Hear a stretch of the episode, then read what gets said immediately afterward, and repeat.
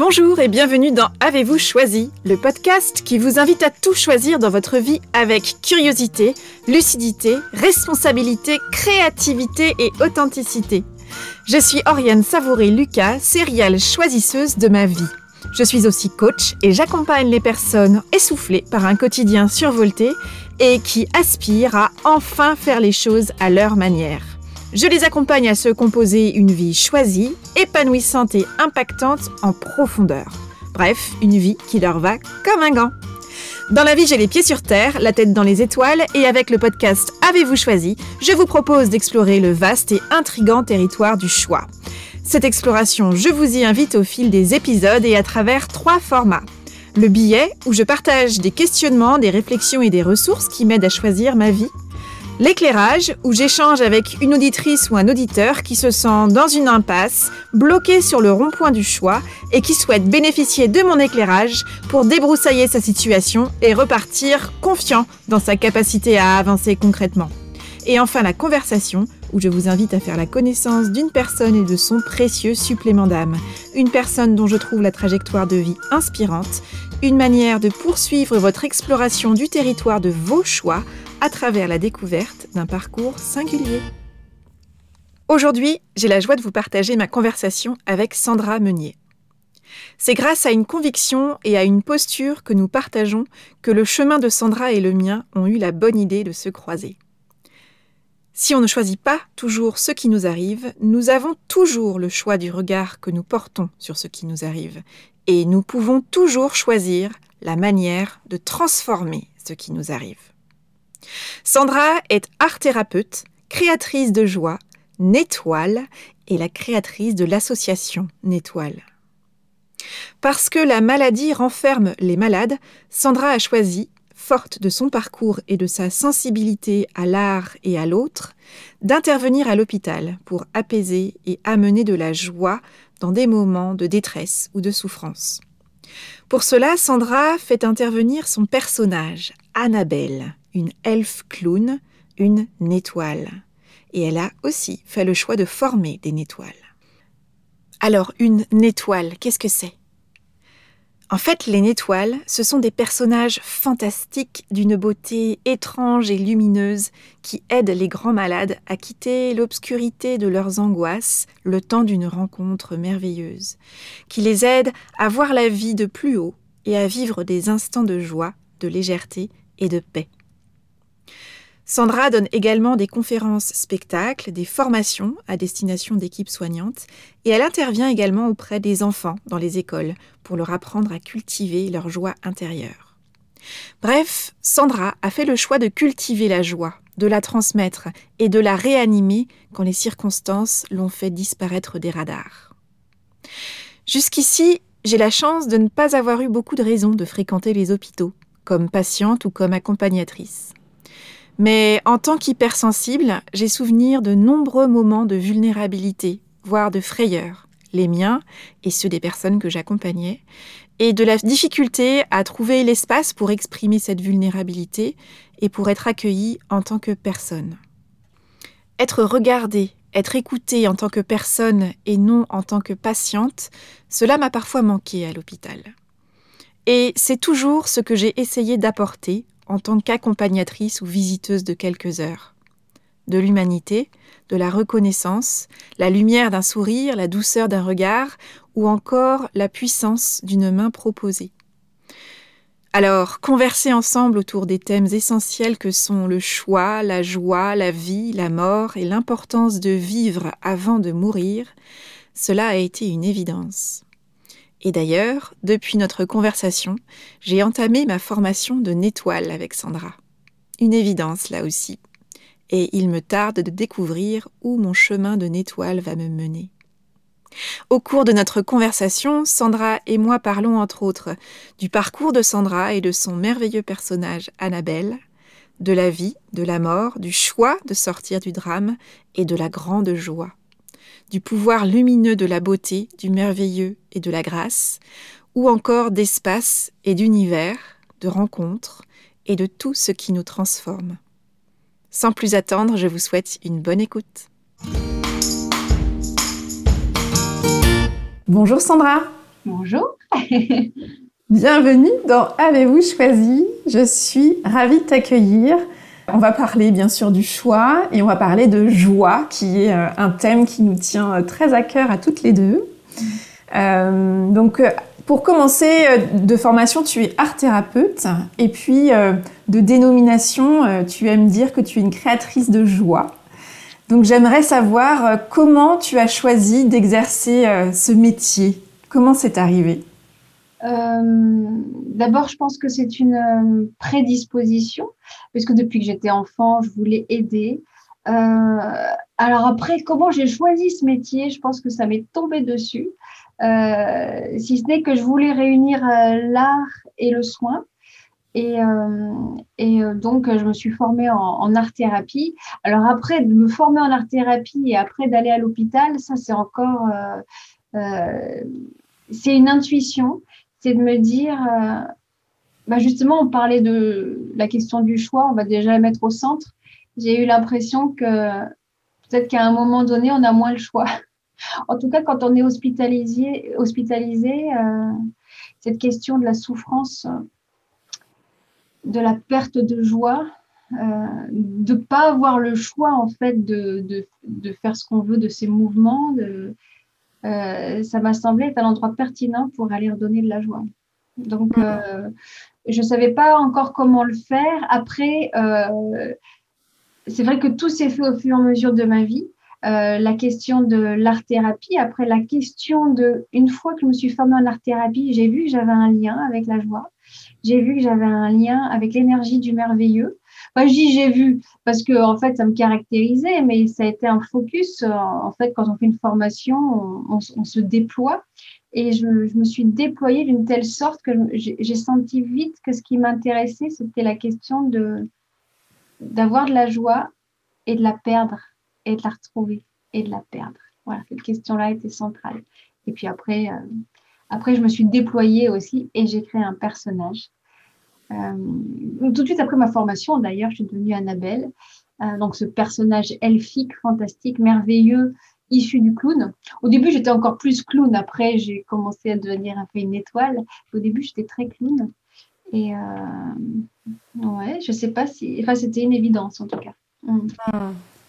Et comment est-ce que est né justement ce, ce sentiment très aigu, cette, cette conscience très aiguë de justement euh, euh, la qualité d'attention à porter à la joie et probablement au fait que c'était quelque chose à cultiver à nourrir, à réveiller régulièrement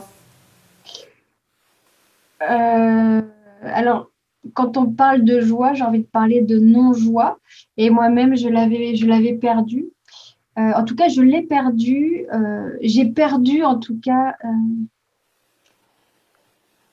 ah, j'ai perdu quand même une façon d'être au monde joyeuse et légère à l'adolescence. Oui, oui. J'ai connu des états dépressifs voire une dépression. Je ne sais pas si on peut l'appeler comme ça, parce qu'à l'époque, je n'avais pas été diagnostiquée, mais j'avais vraiment. J'allais vraiment pas bien. Euh, et donc, et puis après, euh, mais j'ai toujours eu un socle de joie. Quand je dis que j'allais pas bien, j'ai vraiment vécu les états dépressifs, même avoir envie de mourir. Hein. C'était quand même très fort. Et puis en même temps, j'ai eu l'impression, quand, je me, quand je me connectais à la nature, d'avoir des grandes joies. Donc j'avais accès aux grandes joies mais c'était après le quotidien où là, je, pouvais me sentir perdue et puis une vraie réflexion sur euh, quel est le sens de tout ça. Quoi.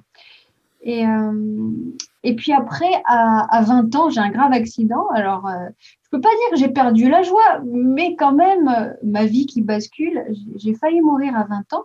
Donc, je me fais très, très mal physiquement puisque je suis tombée.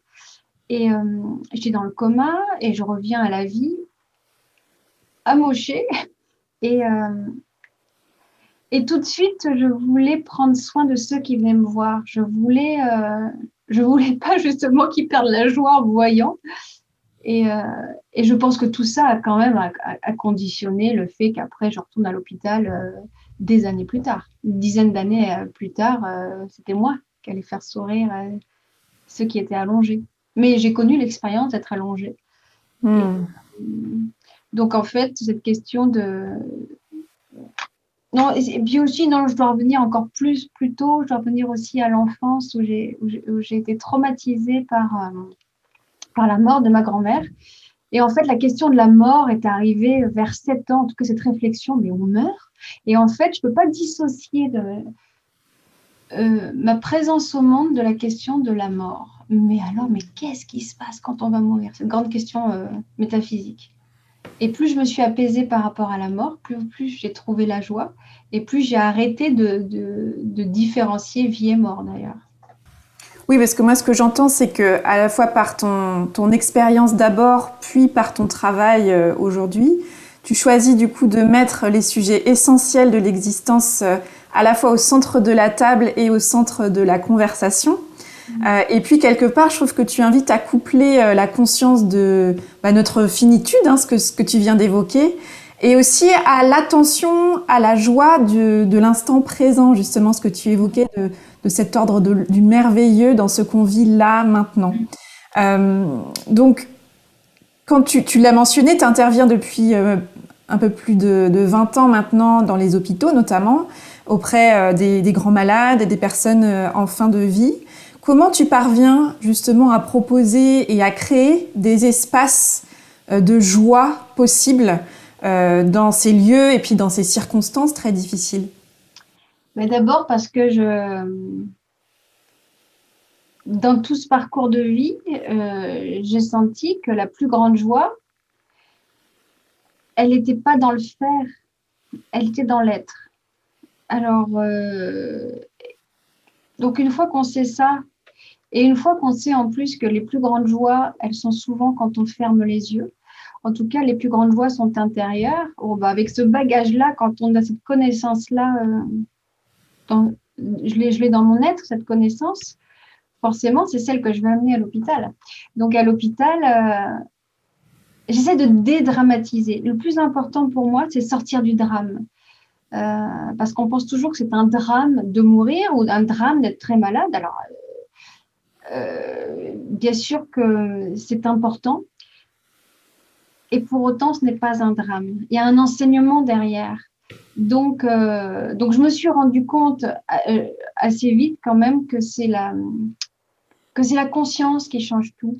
C'est-à-dire que si les personnes pensent qu'on est dans un monde fini et qu'il n'y a pas d'espace infini, ça va être difficile hein, pour moi de donner de la joie. Parce que pour moi, la joie, c'est offrir un espace infini.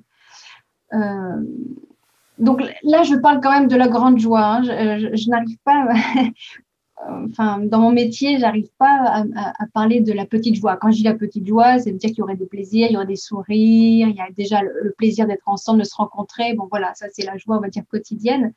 Et moi, j'ai envie d'amener euh, l'extraordinaire dans l'ordinaire. Donc, ça veut dire euh, quitter le quotidien pour être dans la grande joie. Parce que souvent, dans le quotidien, on ne la trouve pas, cette grande joie. Ou alors, d'un seul coup, elle, nous submerge. On se dit, mais waouh, ah, je suis vraiment bien d'un seul coup là. Ah, mais peut-être que c'est ça la joie. Euh, et, quand je vais voir les personnes à l'hôpital, je vais essayer d'être un, je suis un docteur de la joie et je, suis chercheur de trésors. C'est comme ça que je me propose je dis bonjour, je suis chercheur de trésors.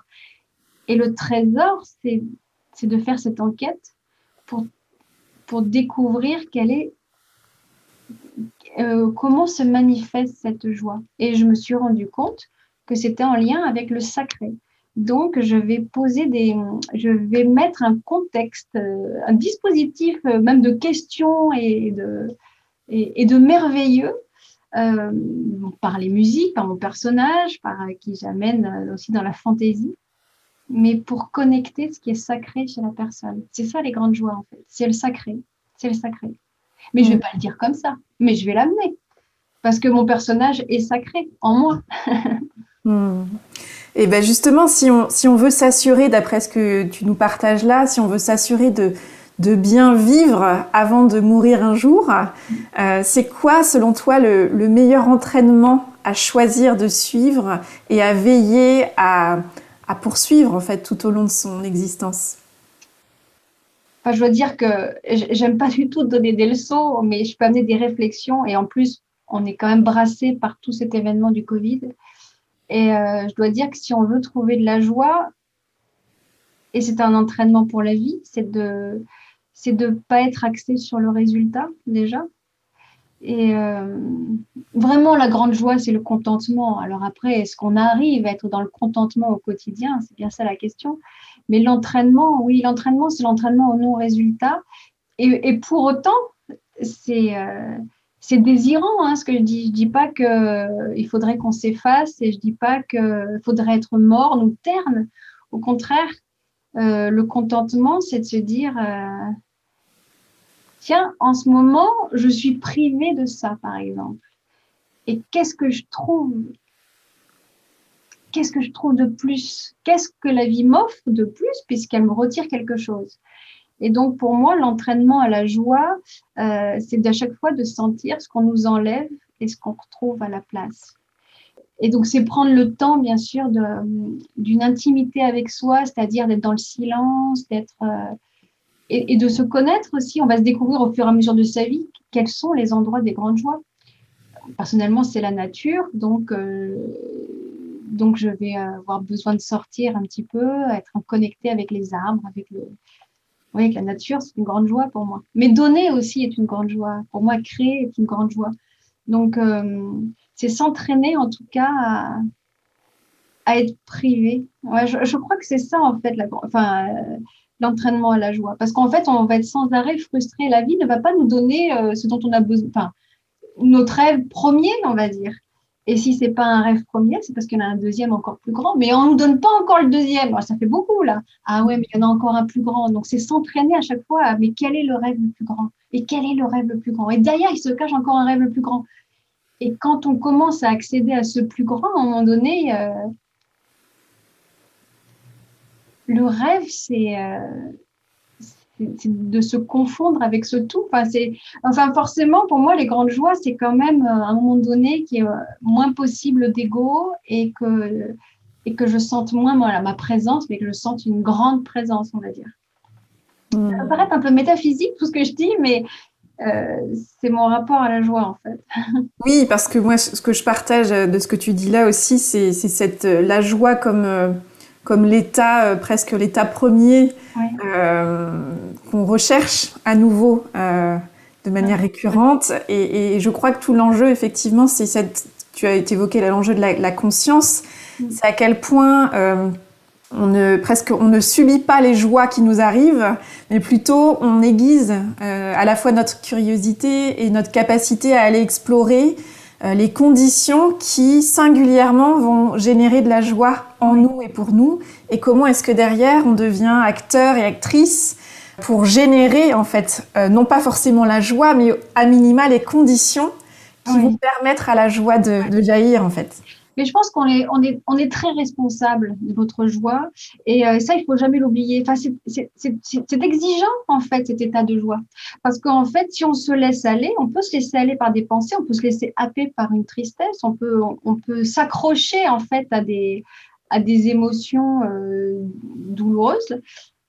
Alors qu'en fait, le chemin, c'est c'est sans arrêt cette bascule, c'est ce retournement, c'est s'habituer à se retourner. Comment je fais pour me retourner? Donc ça, c'est une habitude à avoir au quotidien et c'est bien ce que je fais, à l'hôpital, ce retournement. J'ai envie de dire que le retournement, c'est euh, c'est cette question du choix. C'est par exemple, je vais pas bien, qu'est-ce que je choisis de faire à ce, à ce moment-là? Je vais vraiment pas bien je dis quoi Alors, j'écoute une musique triste, par exemple, et je vais aller loin dans euh, cet espace de tristesse et je vais pleurer, ce qui est, en parenthèse très libérateur aussi. Hein. Ou à un moment donné, je, choisis peut-être d'écouter une personne qui va me permettre de, de, changer de fréquence, de changer d'état de conscience. Euh, de quoi je vais me nourrir? Et c'est Eckhart Tolle qui en parle beaucoup de est-ce qu'on nourrit le corps de souffrance ou est-ce qu'on nourrit un autre espace en nous? Et j'ai envie de dire, mais arrêtons de nourrir notre, notre, notre corps de, souffrance. Et j'en ai bien conscience des fois. Par exemple, je vais pas tellement bien et, je, sens bien que je peux basculer. Et puis commencer aussi à regarder un film qui me mettrait dans, dans une ambiance pas tellement agréable. On le sent bien énergétiquement que ça va pas euh, nous favoriser un état d'être euh, de, de plénitude. Il est là le choix. Mm. de quoi on se nourrit? Et moi, je suis très sensible à la nourriture. De quoi on se nourrit? Est-ce qu'on se nourrit de beauté, de grandeur et de grands espaces? Ou, on se nourrit, ou alors on va nourrir l'espace qui va pas bien et, on va le remettre en boucle et on va bien voir tout ce qui va pas en ce moment. mais il est là, il a le choix. Donc, pour moi, en tout cas, c'est cette recherche au quotidien d'identifier et essayer de lâcher. En fait, c'est de lâcher prise en permanence. Qu'est-ce que je peux lâcher de moi et quelle nourriture je peux trouver pour être plus heureuse Ouais, c'est le travail. Hein. Mais c'est un travail. Et, là, effectivement, je te rejoins complètement. C'est aussi sous cet enjeu autour de dissocier finalement les, circonstances euh, qui nous arrivent, qui parfois nous arrivent brutalement. Et, tu, ô combien tu dois le voir aussi dans les, voilà, pas, dans les, lieux où tu te déplaces, dans les hôpitaux où tu rencontres des grands malades et des personnes en fin de vie qui sont dans des souffrances physiques et mm. psychologiques qui peuvent être intenses et qui sont là et qu'on ne qu'on ne, ne, conteste pas bien évidemment. Et en même temps, là aussi, il y a un espace pour prendre, pour créer de l'espace finalement entre l'événement et notre manière de nous positionner et finalement cette paire de lunettes qu'on peut choisir de chausser et voilà j'adhère complètement à cet enjeu de la nourriture de qu'est-ce que je vais aller nourrir comment est-ce qu'en fait en étant conscient qu'il y a une différence entre ce qui m'arrive et comment je le vis comment je le nourris eh bien, je peux choisir d'y injecter euh, ce, que je, ce que je veux et je peux choisir ce que je vais en faire. Comment est-ce que je peux transformer cette matière-là pour en faire quelque chose de nouveau et le retournement dont tu parles en fait. Oui, complètement. Mais je dois dire qu'il faut savoir aussi que des fois, on n'y arrive pas. Et cet espace d'humilité, il faut l'avoir. Parfois, c'est difficile. Euh, et c'est bien pour ça aussi que que j'ai que cette fonction à l'hôpital parce que je me suis dit, et j'ai pensé aussi à moi, parfois je n'ai pas les ressources, mais est-ce que ce serait pas merveilleux quand j'ai plus les ressources, quand je quand je sais plus comment me nourrir, qu'à un seul coup une personne merveilleuse, habillée en, en printemps, euh, actuellement en tout cas, et qui arrive et qui vienne me dire, euh, mais est-ce que tu as été voir les bourgeons des fleurs? Est-ce que et d'un seul coup qui me permettent ce retournement? Euh, et ça, c'est ça, c'est vraiment précieux. Euh, apprendre à se retourner soi, c'est une chose. Apprendre à retourner l'autre, c'en est encore une autre. Mais euh, plus on a l'habitude aussi de, ce chemin et cette bascule intérieure, plus après, on peut le faire. Et, euh, et, je dois dire aussi que tout ce qui est de l'ordre de la respiration, pour ça je dis aussi que je suis respirateur d'hôpital, mais tout ce qui permet de se sentir plus ample, et la respiration en fait partie, ça peut être aussi une clé en fait pour, pour aller mieux, euh, oui, respirer et bien entendu euh, méditer, euh, sachant que la méditation, c'est pas toujours, enfin, ce n'est pas que le silence. Je ne sais pas comment on peut se représenter la méditation. C'est aussi un état, oui, de pleine conscience hein, et de pleine présence, et c'est une grande joie, ça. Et ça, quel que soit, oui, quels que soient les événements extérieurs, on peut expérimenter la joie d'être. Et j'ai eu la chance, mais vraiment c'est une chance, de rencontrer des patients qui ont pu me montrer que c'était possible. Parce que sinon, on peut dire oui, mais d'accord, elle dit ça, mais elle n'est pas malade, et ceci et cela. Oui, mais non, non, non, non. J'en ai rencontré qui acceptaient de lâcher cette, euh, cette souffrance. Enfin, en tout cas, psychique, parce que physique, euh, ils font ce qu'ils peuvent hein, avec les médicaments, mais à un moment donné, dire bon, alors, mais qu'est-ce que j'ai là? Et en fait, j'ai tout. Je suis. Hmm. Donc, la question de je suis à la mettre au centre. Oh, non, mais.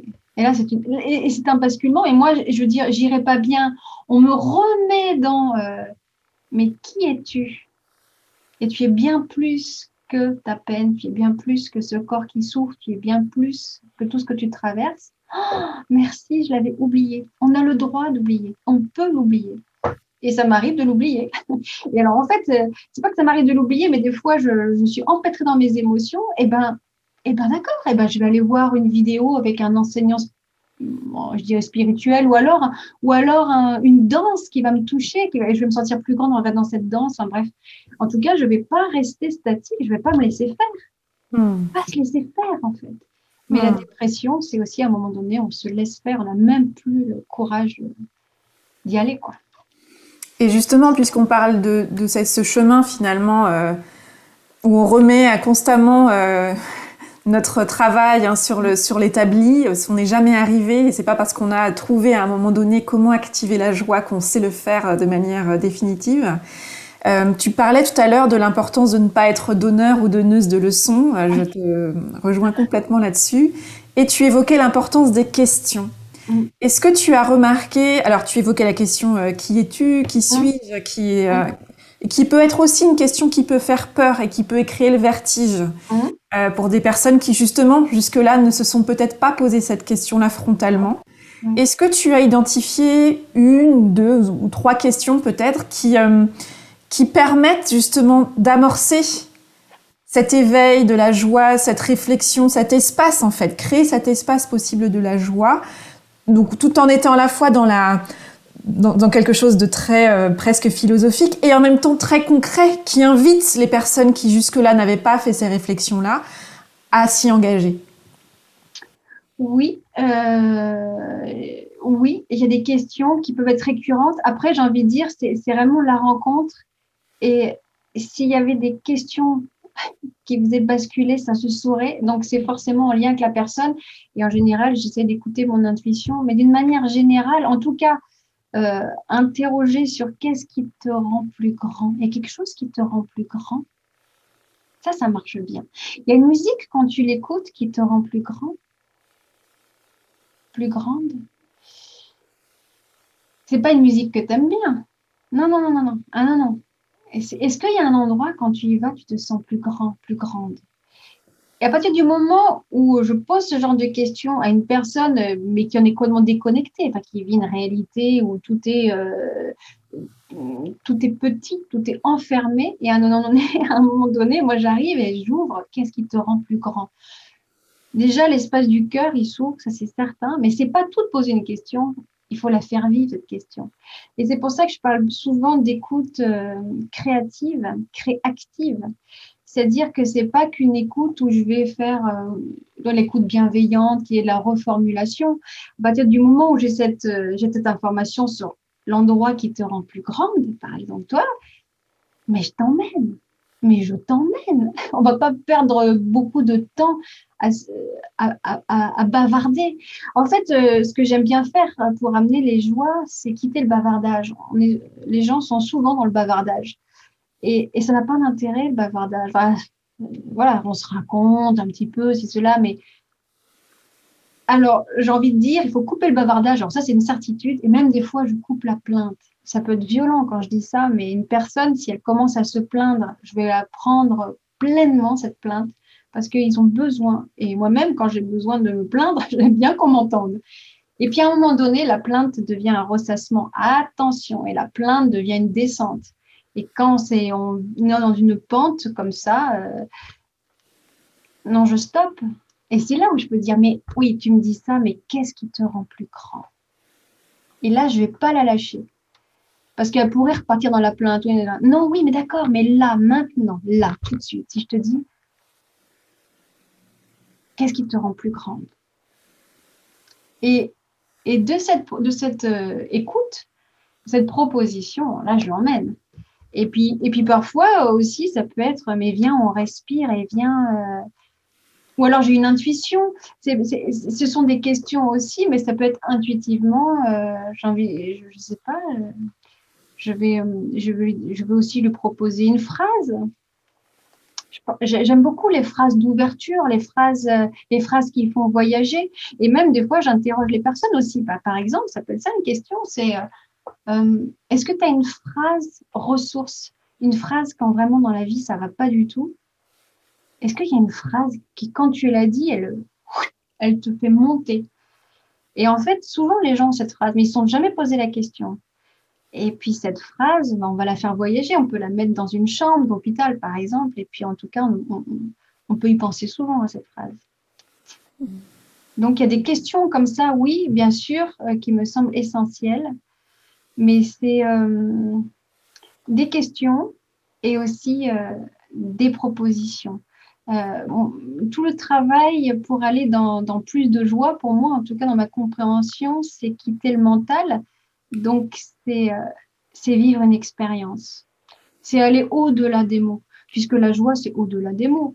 Donc, euh, je vais essayer de, bien sûr, je vais peut-être poser une question, peut-être faire écouter une musique. Là, on est au-delà des mots si je fais écouter une musique. En tout cas, c'est viens, on vit une expérience. Et après, euh, on revient et tu me raconteras. Mais viens, on vit une expérience. Je crois beaucoup en ça, aux expériences. Et est-ce que justement, toi, il y a une, rencontre, euh, une expérience de rencontre que, que, tu choisis de cultiver en termes de souvenirs, tellement elle t'a euh, transformé ou retourné, pour reprendre le terme que tu évoquais tout à l'heure?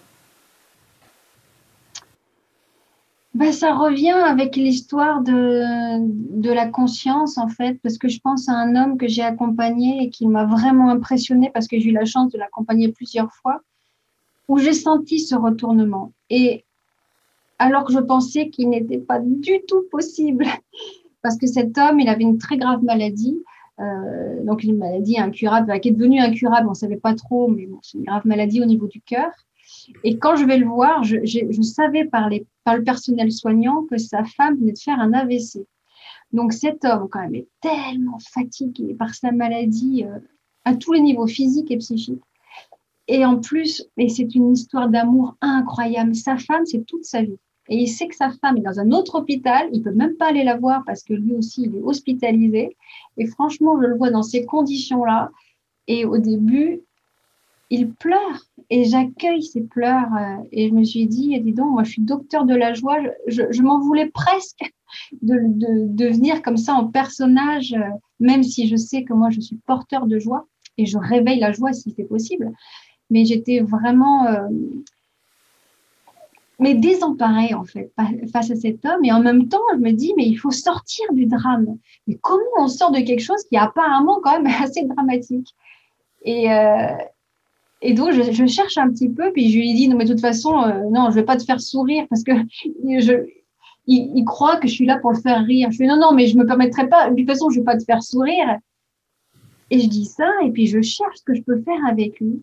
Et ce qui est incroyable, parce que je ne me souviens plus bien comment ça s'est passé, mais ce qui est incroyable, c'est qu'à un moment donné, je dis, il faut quitter, faut quitter cette tristesse, il faut quitter cette, apparence de, drame, et je vais lui faire méditer, et en fait, je vais, faire sourire toutes les cellules de son corps. Alors, je m'étais dit juste avant, non, non, tu sais, je vais pas te faire sourire. Et puis une demi-heure plus tard, je fais méditation du sourire. Alors c'est méditer. Alors méditation du sourire, c'est on fait méditer, euh, c'est qu'on imagine que le cerveau sourit et toutes les cellules du cerveau se mettent à sourire et après euh, les oreilles se mettent à sourire. Et en fait, après il y a tout l'être qui sourit. Mais là, j'ai pas oublié sa peine. Et j'ai dit, maintenant, tu envoies un sourire à la femme que tu aimes. Et elle le reçoit. Et donc, le fait qu'il ait pu envoyer de l'amour, un sourire, et je lui disais, mais tu sais, elle doit le recevoir, là et qui d'abord il s'est réapproprié un espace de, sourire en lui qui était mais très très très loin et en plus il a pu l'envoyer et quand il a ouvert les yeux il était mais il allait tellement bien et il m'a dit mais mais merci. Après, on a mis des cœurs dans sa chambre. J'ai mis la photo, enfin, j'ai mis euh, le prénom de sa femme pour dire elle, est là. Mais ce qui m'a impressionné dans cet accompagnement, c'est sa force. Il a, à un moment donné, il se laisse embarquer et il ferme les yeux et il sourit partout. Non, mais il sourit pas un petit peu, c'est partout. Ça, ça m'a impressionné. Et lui, en plus, je l'accompagnais jusqu'à la fin.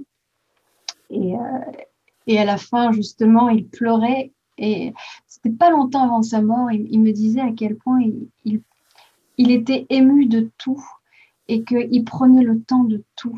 Et c'est ça qui avait appris sa maladie. Ce que je dis, mais ça t'apprend quoi cette maladie? Toujours le, en fait, essayer d'extraire du positif de, quelque chose, d'une descente, hein, parce que descente, en tout cas, au niveau du corps, parce que ça va vers la mort. J'ai dit, mais ça t'apporte quoi? Mais toujours en, comme ça, en lumière, pas en tristesse. Ça t'apporte quoi? Il me disait, mais, eh ben, par exemple, je passe une demi-heure euh, chez Alinéa pour regarder les lumières. Avant, je n'aurais pas fait ça. Mais là, je passe une demi-heure à regarder chaque lumière et même quand je vais faire les courses, le jambon, je vais, regarder, je vais rester peut-être un quart d'heure au rayon jambon, je regarde les différentes couleurs aussi. Non, mais incroyable. Il me dit, je ne savais pas que je savais faire ça. Ça, ça m'impressionne. Je suis très, très impressionnée et reconnaissante de ces états de joie. Et pour, finir avec cette histoire, il me dit, euh, à la fin, je suis vraiment reconnaissante de qui il est. Et il m'a dit, mais tu sais, quand je t'ai vu, euh, pour la première fois, et la première fois, c'était la fameuse fois où sa femme venait juste de faire un AVC, il m'a dit, en fait, avec ta présence, j'ai senti que j'avais le choix. Ou alors, j'étais en fait devant un, quai de gare, comme ça, et j'étais euh, dans le train, et il est divisé en deux. Il y en a un, ça partait dans le mur, c'était fini, quoi. Et l'autre, l'autre rail emmenait vers l'infini. Et c'est toi qui amené ça. Et j'ai pris ça. J'ai pris l'infini. Oui, bah lui, euh, c'est des joies, mais là, là pour le coup, c'est une grande joie pour moi, c'est une grande joie pour lui. Mais imagine ce que ça me fait et qu'il ait senti que oui, j'amène l'infini, j'amène ça. Et ben, il l'a saisi. Donc encore une fois, c'est pas moi qui suis extraordinaire, ce sont les patients en qui je réveille un espace d'infini et il y en a qui vont le saisir. Et lui, il l'a saisi. Hmm. Oui, et ce que je trouve très euh, précieux dans ce que tu partages là, Sandra, c'est le, c'est combien est-ce qu'il n'y a pas de magie dans tout ça, si ce n'est que ce que tu crées comme espace possible, c'est d'aller activer les ressources qui sont déjà là, qui sont en chacun. Et après, c'est le choix de chacun d'activer ou de ne pas activer. Euh, voilà, et c'est là, et là, on peut parler de magie si on veut, mais en tout cas, il y a d'abord effectivement une proposition que tu fais euh, à partir de ton expérience, de ton vécu, de tout ce que tu as appris et que mm. tu transmets aujourd'hui. Mais il y a fondamentalement le choix d'une personne derrière de, de, de, prendre la responsabilité et la liberté de choisir d'activer mm. ses ressources de joie, en fait. Et ça, c'est pas incroyable, ça? Moi, je, je trouve ça mais plus qu'incroyable. C'est vraiment émouvant. Et c'est bien pour ça qu'en toutes ces années, j'ai fait ce métier, parce que maintenant, je suis beaucoup plus en transmission parce que j'aide les soignants et j'aide d'autres personnes à devenir une étoile. Donc, ce métier que j'ai tellement fait, parce que j'ai vécu de telles joies. Euh, après, c'est pas tout le temps ça, parce que lui, il avait, il avait cette prédisposition à l'infini, mais qu'il ne connaissait pas au départ. Mais ça s'est réveillé à mon contact, mais il l'avait. Et puis il y en a, ils vont pas accepter. Et il y en a, ils vont être en colère. Et il y en a, ils vont être euh, désabusés et ça va pas être possible. Oh, tout ce travail d'accepter de se dire je n'y peux rien. Je n'y peux rien s'il a accédé à cette grande joie. Je n'y peux rien s'il n'accepte pas cette joie. Je ne peux, en, fait, je, je peux rien. En fait, je peux vraiment pas grand chose. Hein. et, euh, et c'est ça l'accompagnement, c'est accepter qu'on ne puisse rien. Et dans ce rien, il y a tout qui est possible. Mais c'est pas nous. C'est là en compte. C'est les mémoires qu'on va réveiller.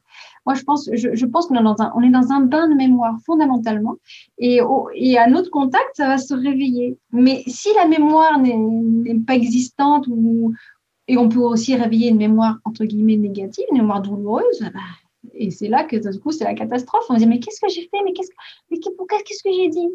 Non mais tranquille, t'as rien dit de particulier, seulement tu as réveillé une mémoire et elle est douloureuse.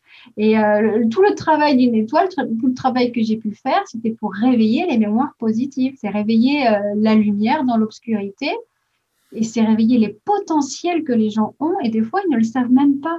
Mais je dis, mais tu te rends compte la force que tu as pour vivre ça? Et donc je vais renvoyer leur force, renvoyer leur lumière, renvoyer leur joie. Ça, c'est ma fonction. Euh, parce qu'après, l'ombre, l'ombre, on la vit au quotidien. Hein. Hmm. Hmm.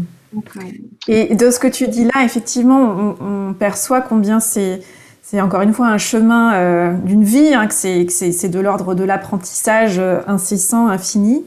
Euh, et en même temps, toutes les interventions que tu fais, euh, que tu as fait toi en hôpital et que, que, tu accompagnes aussi dans la transmission, puisque tu formes aussi des soignants, puis tu formes d'autres étoiles à intervenir euh, auprès des, des, des, grands malades et des, des, personnes en fin de vie, on voit bien que vous arrivez à un moment où effectivement l'embranchement que décrivait euh, cet homme que tu as accompagné, il est très net. Oh c'est soit on y va, et, et je crois en cette possible d'infini y compris dans mes circonstances de vie, soit je prends le chemin qui, je dirais, est tristement le plus classique dans ces, dans ces circonstances-là, où on va droit dans le mur, comme il l'a décrit. Et donc on voit combien, euh, oui, on a potentiellement tous des ressources qui peuvent être activées, mais que ces moments de vie-là ou de fin de vie euh, sont un peu des points de non-retour, c'est-à-dire que soit on va y aller, soit on n'y va pas du tout. Donc ça parle de l'importance très en amont de ces moments de vie-là euh, sans retour, d'aller cultiver ça et d'aller accompagner cet apprentissage-là. Et donc aujourd'hui, tu interviens justement mm. euh, de plus en plus en amont, finalement, à ce moment-là, dans, le, contre-pied, euh, la contrepartie, le contrepoint, c'est-à-dire dans les écoles. Qu'est-ce qui t'a amené à choisir justement cette, cette autre modalité d'intervention pour créer de la joie auprès de ce public d'enfants? Là, tu fais une excellente transition parce que c'est exactement ça. Je me suis rendu compte, et c'était le constat de toutes ces années, que la plus grande inégalité, c'est l'inégalité de la joie. Mais on n'est pas du tout pareil. Et on n'a pas nourri les mêmes espaces d'intérieur. Et moi, je m'en suis rendu compte au dernier moment. Je fais, oh là là, mais ça n'a pas été nourri, ça. Oh, ça a été nourri, ça. Et donc, c'était étonnant de voir cet endroit nourri et pas nourri. Et à un moment donné, il y a eu une évidence. Je dis, maintenant, Bon, j'ai vraiment envie de le dire aux enfants. Il faut nourrir ces espaces de joie. Enfin, il faut. Si vous voulez être heureux dans la vie, euh, il serait peut-être intéressant déjà de s'interroger sur, euh, sur quelle est la, qu'est-ce que la joie, effectivement, mais et, la, donner la possibilité à un enfant, dès les petits âges, comme ça, de sentir que la plus grande joie, elle est intérieure.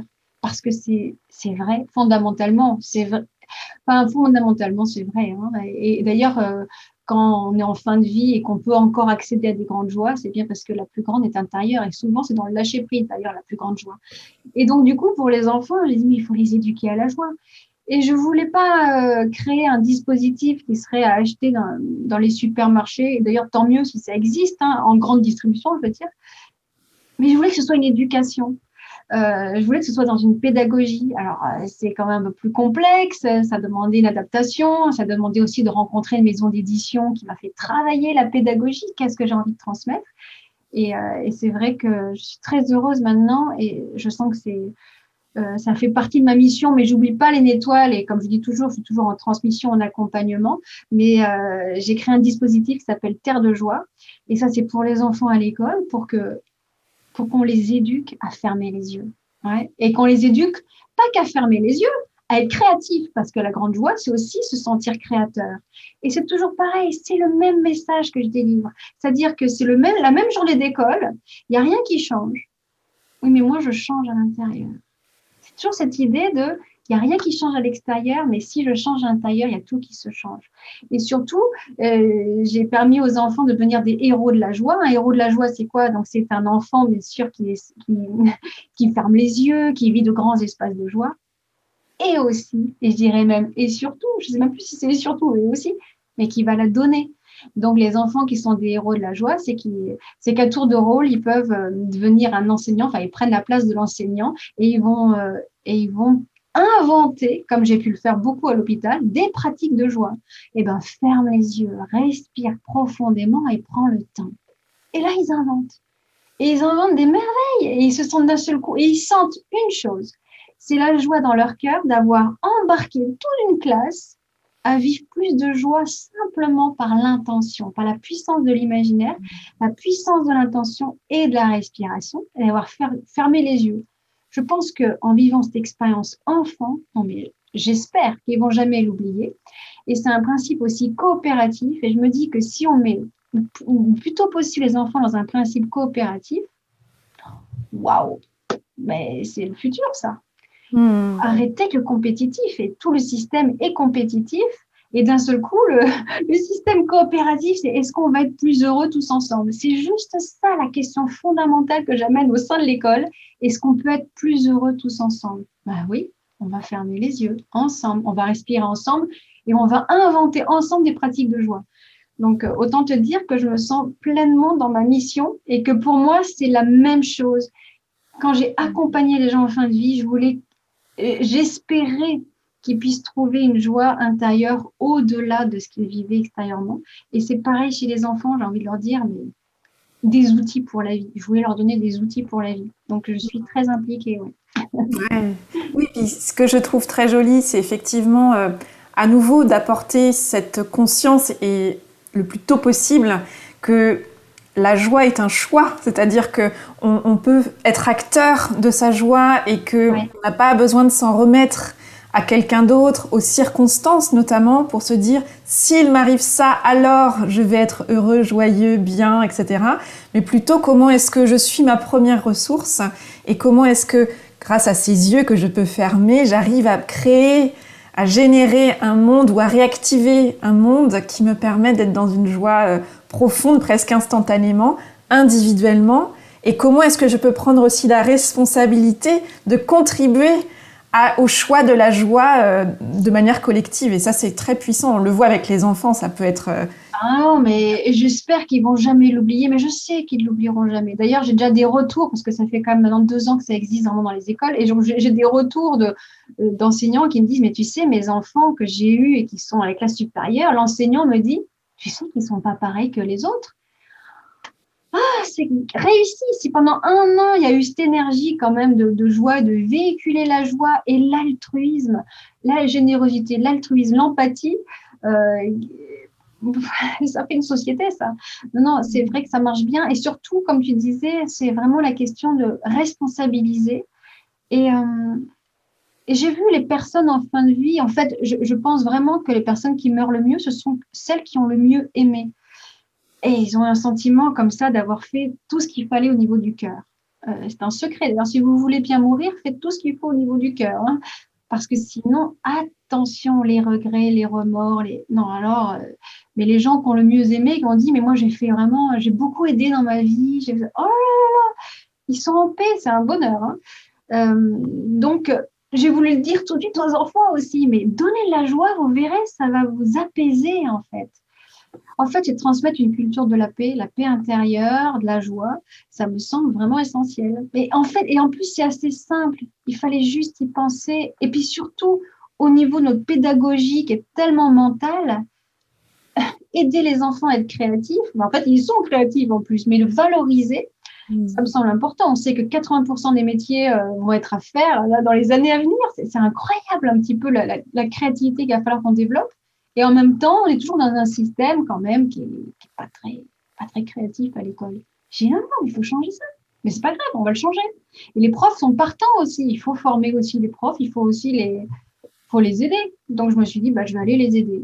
Enfin, d'après ce que j'ai compris de, la vie, hmm. de mon petit endroit. Hein.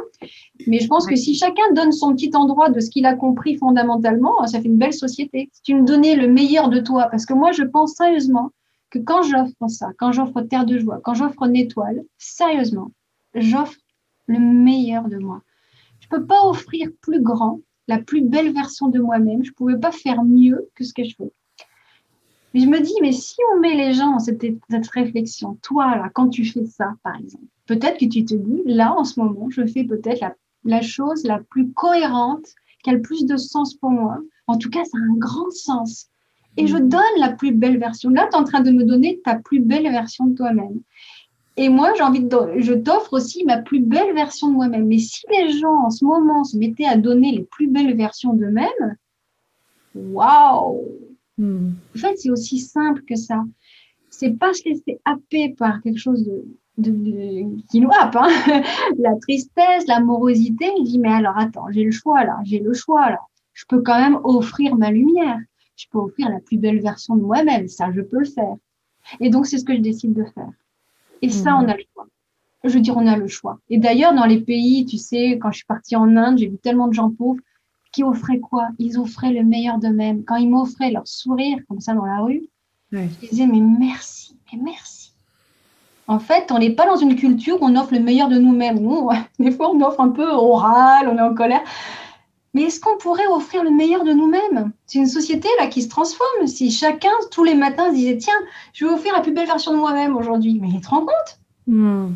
Mais ouais, c'est aussi simple que cela. Mais après, il faut quand même avoir de la ressource. J'entends bien aussi que quand je dis ça, c'est parce que j'ai pu pacifier. J'ai pu peut-être pleurer. J'ai pu peut-être faire tout ce qu'il fallait pour offrir la plus belle version. Oui, on a le choix quand même. C'est ça, tu as pu et tu as choisi de le faire parce que c'est aussi un travail qui est un travail exigeant, qui est un travail d'aller se connaître, euh, de faire ce qui n'est pas le chemin le plus aisé, qui est par définition le chemin le moins emprunté, puisque tant qu'on ne l'a pas vécu, euh, on ne l'a pas, voilà, il n'a pas été euh, emprunté avant nous, puisque ça parle de notre singularité. Donc c'est faire ce choix conscient et exigeant d'aller se connaître et d'aller euh, s'observer un peu dans tous sous toutes ces coutures. Mais une fois que c'est fait, c'est comment est-ce que effectivement, euh, en me connaissant, je connais ma singularité et je peux choisir à nouveau euh, bah, d'aller partager ça et de voir comment est-ce que je peux contribuer à quelque chose de plus grand. Et ce que tu dis là, à la fois dans ce que tu transmets dans ta pratique auprès des mourants, mais aussi avec les enfants, c'est comment est-ce que tu partages ta singularité Et ta singularité, bien sûr, qui inclut tes expériences, tes compréhensions, etc., mais surtout ta singularité, et comment ça, ça peut s'expandre dans la relation, dans le contact, dans, le, dans la mise en lien avec l'autre, euh, pour que bah, ça fasse par capillarité, euh, euh, qu'il y ait une forme de, voilà, de rayonnement comme ça, et qu'il y ait une contribution, et, et, bah, tout se nourrit, et c'est ça qui est merveilleux. Mais complètement, et, tu sais, le mot singularité, il est beau ce mot, et ça veut dire aussi une réconciliation avec son ego. je dois dire que je me suis posé beaucoup de questions hein, sur l'ego, faut en avoir, pas en avoir, mais en même temps, mais l'ego au service de l'âme, c'est très beau ça. L'ego au service d'un plus grand que soi, mais c'est très beau, c'est très utile. Et puis heureusement, alors il faut que j'aime cet ego, pas démesurément, il faut que je l'aime, et puis surtout que j'aime au-delà de cet ego. Et en fait, euh, la singularité me semble très importante, et c'est un chemin, c'est un chemin pour aller dans sa singularité, ne pas se comparer, ne pas, ne pas dire, oh là là, je vais jamais y arriver. Non, c'est à chaque fois se faire confiance, dire, mais, mais la singularité, c'est se dire j'offre le meilleur de moi-même. Et si on se dit ça, on peut, on peut dépasser cette question du jugement, on peut dépasser euh, oui, cette question de la légitimité aussi. Parce qu'on peut se dire est-ce que je suis légitime? Mais si tu es honnête, euh, si honnêtement tu fais ça avec tout ton cœur, l'honnêteté, euh, moi j'aime bien l'honnêteté. Mais hmm. effectivement, j'accompagne beaucoup les gens dans leur singularité. Justement, quand ils font un stage pour être une étoile, je dis, mais le plus important, ça ne va pas du tout être une étoile. Hein. Plus important, ça va être d'être vous, avec votre singularité. Peut-être que ça va être complètement une étoile, ça va correspondre complètement à qui vous êtes, mais chaque étoile est différente d'ailleurs. Hein. Et peut-être que vous allez prendre un petit bout de ça, vous allez en faire autre chose et vous allez créer euh, bah, une autre galaxie. Je sais pas. En fait, j'encourage chacun à être singulier et à rayonner, euh, oui, rayonner son être, ouais. Et puis surtout le plus grand que soi, c'est ça qui est intéressant. Et, j'ai l'impression que si on dit ça aussi aux enfants, euh, ouais, c'est un joli message, c'est un joli message. Et, comment est-ce que, puisque tu accompagnes, alors il y a les enfants, puis tu l'exprimais aussi, tu accompagnes des futures étoiles, donc euh, tu transmets cet art d'accompagner mm-hmm. notamment les, les, les, grands malades, les personnes en fin de vie. Comment justement, puisqu'on c'est le moment aussi de la création de ce personnage féerique qui va accompagner euh, l'intervenant euh, tout au long de son, parcours et dans sa création de lien avec le malade, comment tu, tu, tu accompagnes finalement le jaillissement, je ne sais pas si on peut parler de jaillissement, de, de, cette singularité de ce personnage qui va faire... Euh, oui, qui, va, qui va faire naître, qui va permettre de tirer ce fil d'une ah singularité. C'est extraordinaire à vivre. Hein. Euh, mais effectivement, c'est un jaillissement et il y a plusieurs stages. C'est-à-dire que c'est le dernier stage où il y a le personnage. Et, on voit qu'au fur et à mesure, ils vont, euh, les stagiaires, au début, ils ont une représentation. Et après, ils disent Ah non, non, ça va pas être simple, ça va être quelqu'un d'autre. Et surtout, quand je les invite à devenir ce personnage, c'est un personnage bien sûr fantastique, merveilleux. Le rapport au merveilleux est important parce que je me suis rendu compte que, que les patients, s'ils étaient émerveillés, c'est cet enfant intérieur. Hein. L'état d'émerveillement donne de la joie. Donc il va falloir trouver un personnage qui amène l'émerveillement. Mais pas trop inaccessible non plus. Il faut qu'il y ait un truc qui cloche, il faut qu'il y ait un truc très humain, parce que sinon l'émerveillement aussi peut éloigner. Alors c'est un émerveillement plein d'humanité. Donc euh, il faut que ce personnage, c'est comme si Chaplin, hein, Charlot, il vient dans ma chambre, euh, euh, il, est quelque part merveilleux. Hein. Pour moi, c'est quand même le maître des clowns. Il est merveilleux à sa façon, mais parce que parce qu'il il a une humanité incroyable, il est beau aussi, il est beau, une étrange beauté. Mm. Et, donc j'invite à, être dans son étrange beauté. Mm. Et j'ai l'impression que je t'ai perdu, non, non, ça va. Et j'invite à être dans une étrange beauté, et, euh, mais pleine d'humanité. Donc tout ça, dis donc, c'est un sacré accompagnement. Et parce que parfois, il y en a qui vont commencer à être très euh, grimés, très comiques, tout ça. Je fais, mais t'es pas assez belle, t'es pas assez beau. Non, non, non, il va falloir créer de la beauté. Mais c'est une beauté étrangement belle, c'est-à-dire que par exemple, j'ai encore une, plus grande bouche, j'ai des plus grands yeux, j'ai des plus grandes oreilles. Enfin, je veux dire, c'est parce que c'est une beauté lumière. Donc, on va chercher cette beauté lumière et en même temps qui est très accessible. parce que, attention à l'ange qui serait beaucoup trop loin. Enfin, on dirait, oh là là, je mérite pas. Mais bien sûr que si, tu mérites. Donc, il faut qu'il y ait un truc, euh, un truc qui soit ouais, complètement accessible. Et c'est pour ça qu'il y a quand même des lutins, des elfes, il y, a des, personnages comme ça. Et puis après, c'est des personnages, on ne sait même pas d'où ils viennent. Ils sont juste enchanteurs. Je crois beaucoup à l'énergie de l'enchantement. En tout cas, oui, c'est plusieurs stages. Hein. oui, j'imagine. Et, ce que, ce que, j'entends d'extrêmement euh, intéressant et qu'on peut finalement euh, euh, étendre à cette notion de singularité chez les enfants, c'est cette idée de, quand tu, on parlait tout à l'heure d'être la, présenter la meilleure version de soi-même. C'est une expression qu'on entend beaucoup, notamment dans le, monde du développement personnel. Et je crois que c'est une, c'est une expression qui peut faire peur aussi. C'est-à-dire que euh, je ne suis pas suffisamment bien, il faut que je m'améliore pour un jour avoir le droit de... Euh, comme si euh, il y avait un manque à combler quelque part. Or, ce qu'on dit là, c'est non, il y a une beauté intrinsèque. Peut-être qu'il y a des choses sur le chemin qui gênent et qu'il va falloir tailler, enlever, euh, élaguer, mais il n'y a rien à ajouter. Il y a peut-être juste des choses à retirer, mais il n'y a rien à changer, à ajouter. Et cette beauté, plus on va être conscient de cette beauté, plus on va en prendre soin, plus on va aller voir aussi sa porosité. Quelque part, c'est, hum, oui, c'est ces petites euh, anicroches de ci, de là, mais qui vont nourrir cette singularité. Eh bien, c'est là que euh, le, la beauté singulière va jaillir et que ce n'est pas une beauté qui n'est pas inaccessible, c'est pas cette image lisse, parfaite et, et, sans irrégularité qu'on va chercher à viser, ah que ce soit chez une personne ou chez un intervenant qui accompagne d'ailleurs, mais c'est vraiment qu'est-ce qui fait que tu es toi euh, singulièrement? Ah oui, oui, oui. Et je pense que plus on va trouver ça en nous, euh, mais ça peut être dans les aspects. Euh, la, maladresse, si elle est complètement habitée, mais c'est un bijou. D'ailleurs, Chaplin, hein, Charlot est maladroit. Donc, en fait, c'est offrir, en fait, c'est tout offrir de nous. Moi, quand je dis la plus belle version de nous-mêmes, c'est la plus grande version de nous-mêmes, pour moi, c'est je t'offre tout intérieurement, c'est bien l'état dans lequel je suis. Hein. J'arrive, je vois une personne et je suis toute offerte. Mais j'offre tout. Mais je n'ai même pas besoin de le dire, ça se voit. et la personne en face, qu'est-ce qu'elle fait? Eh bien, elle m'offre tout.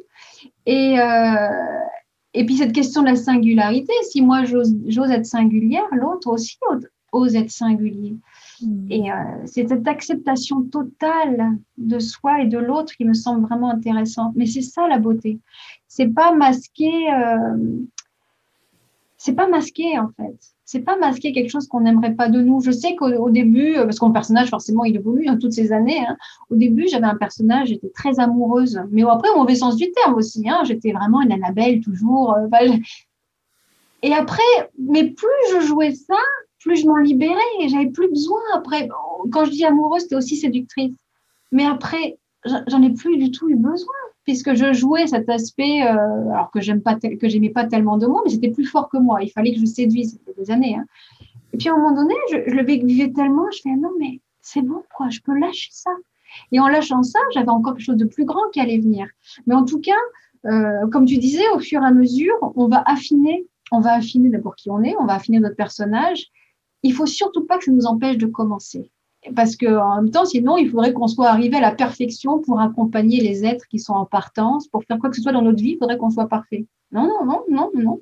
Par contre, il faut se, il faut s'accepter. Mais en fait, c'est des grands mots tout ça, mais euh, enfin d'ailleurs, il y a un travail. Hein. Hmm. ça prend du temps tout ça. Et je sais plus qui disait ça. Oui, c'était drôle ça. C'était, euh, on m'a rapporté ces propos. C'est quelqu'un qui, euh, c'est un enseignant de communication. Il dit, euh, voilà, vous allez dessiner votre voisin. Vous avez une minute pour dessiner votre voisin. Alors vite, les, gens ils dessinent le voisin. Après, vous montrez à votre voisin. Alors quand il montrait, il était désolé. Il fait, oh pardon, je t'ai fait comme ça.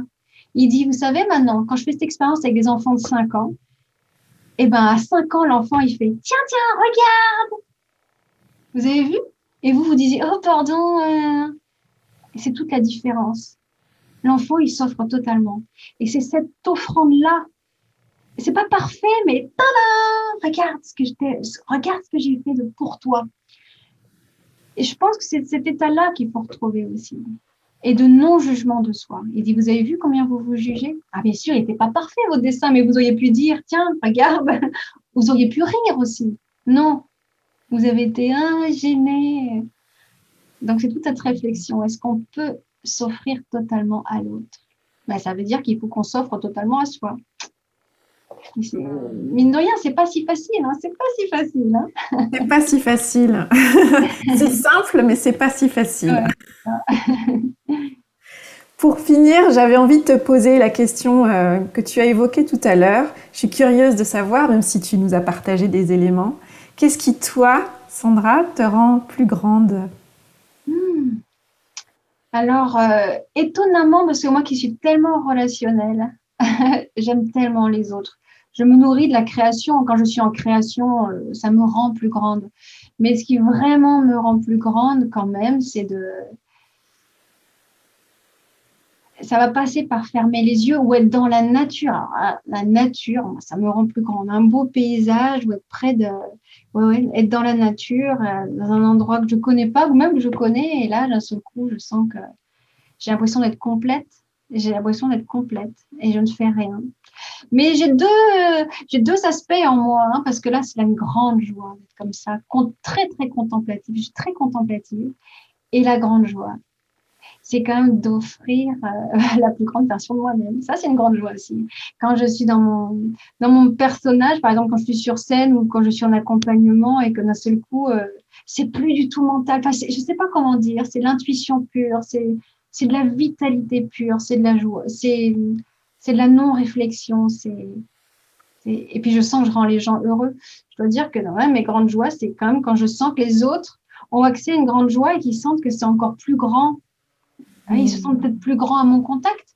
C'est aussi une grande joie. Mais la contemplation quand même. Peut-être que je mets, je mets ça en premier. la contemplation pour permettre ensuite l'expansion. Ouais, c'est ça. Donc c'est beaucoup visiter à l'intérieur. c'est ma grande joie. Merci beaucoup, Sandra. Ben, merci à toi, merci pour cette interview. Et bon, j'espère que ça vous donnera à tous envie de, de rayonner, d'être à votre place. Mais d'être à sa place, c'est pas forcément changer de métier aussi. Hein. C'est d'être là. Et là, c'est un point essentiel qu'on a évoqué à nouveau autour du choix. C'est qu'on n'a on n'a pas besoin de tout changer pour que tout change. Exactement. C'est une très belle conclusion. Ça reprend un peu la devise de mon association. Si on ne peut pas changer la vie, on peut changer le regard qu'on a sur elle. Mm. Pour moi, ça veut tout dire. Merci beaucoup, Sandra. Merci beaucoup. À bientôt. à bientôt.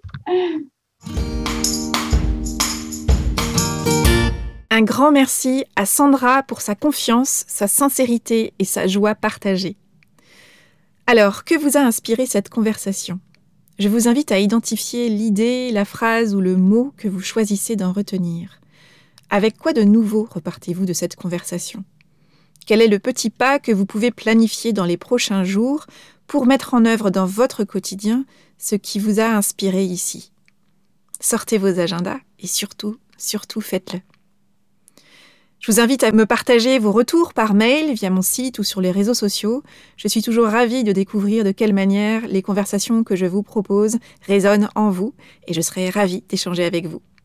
Pour en savoir plus sur Sandra, son travail, son actualité ou encore son jeu Terre de joie, direction le site sandrameunier.com.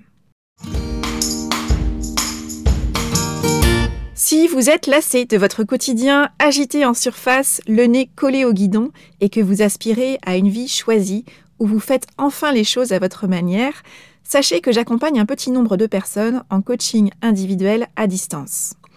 Alors, si vous avez envie de changement sans vraiment savoir par quel bout prendre les choses et que vous réfléchissez à vous lancer dans un coaching, je vous invite à me contacter via mon site oriansavoureluca.com et à prendre rendez-vous pour une conversation offerte et sans engagement. Durant 45 minutes, nous pourrons explorer ensemble dans quelle mesure un coaching est pertinent pour vous et si et comment nous aimerions travailler ensemble prochainement. Voilà, c'est tout pour aujourd'hui. Vous retrouverez cet épisode sur le site oriansavoureluca.com. Si vous aimez ce que je vous propose, pensez à vous abonner à la newsletter d'Avez-vous choisi pour être alerté dès la publication d'un nouvel épisode et pour recevoir la graine de la semaine. C'est une graine sous la forme d'une question, d'une réflexion ou d'une intention que je sème par mail chaque lundi et qui pourra germer au fil de votre semaine. Pour soutenir ce projet de façon bienveillante et efficace, et pour lui donner davantage de visibilité, votre voix compte et elle peut porter de différentes manières. La meilleure façon de le faire, c'est de vous abonner sur la plateforme de podcast de votre choix, de partager votre enthousiasme par écrit en déposant une belle constellation et un avis sur Apple Podcast ou sur votre plateforme préférée. Et bien sûr, continuez de faire découvrir Avez-vous choisi à ces personnes qui comptent pour vous et que l'idée de se construire une vie choisie pourrait réjouir. Enfin, si vous souhaitez me contacter, n'hésitez pas à le faire, je me fais toujours un plaisir de vous répondre. Je vous souhaite une belle semaine et je vous donne rendez-vous vendredi prochain pour un nouvel épisode. Et d'ici là, et si vous choisissiez tout?